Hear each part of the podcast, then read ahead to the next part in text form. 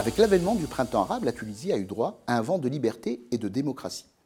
Le pluripartisme est apparu, dont l'islam politique et les mouvements conservateurs qui ont marqué et impacté la société. Cette mouvance a été à l'origine de la promotion des valeurs traditionnelles et religieuses.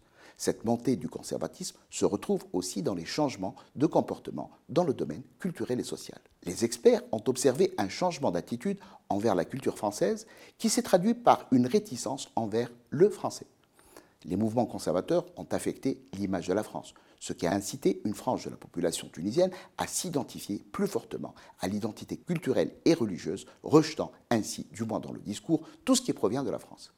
Qu'en est-il alors en termes d'intention d'achat des produits made in France par les consommateurs tunisiens?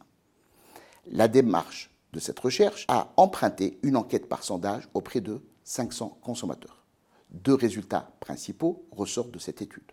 Premièrement, les consommateurs des pays en développement expriment un comportement d'achat ethnocentrique envers les produits importés d'un pays développé, tel que la France, contredisant ainsi les résultats classiques des recherches antérieures. Deuxièmement, malgré un comportement ethnocentrique, les consommateurs associent l'image de la France aux produits de luxe et leur intention d'acheter cette catégorie de produits est significativement positive. C'est un résultat qui est en phase avec les recherches antérieures car généralement, les produits fabriqués dans les pays développés sont mieux évalués que les produits issus des pays en développement. En effet, les consommateurs des pays en développement estiment que les produits en provenance de pays développés sont synonymes de luxe et source de prestige, en plus d'être de meilleure qualité et ou plus performants. Ces résultats ont plusieurs implications. Ils dessinent quelques pistes de recherche pour les académiques. Par exemple, identifier et mesurer l'impact du degré de religiosité sur l'intention d'achat envers les biens et les services made in France. Examiner les facteurs psychologiques significatifs qui influencent le comportement des consommateurs, tels que l'ethnocentrisme des consommateurs et l'identité nationale. Enfin, développer un cadre théorique en marketing international pour étudier le comportement des consommateurs évoluant dans un contexte conservateur, populiste et motivé par des valeurs telles que la religiosité et l'éthocentrisme. Les résultats de cette recherche s'adressent également au gouvernement français et aux managers.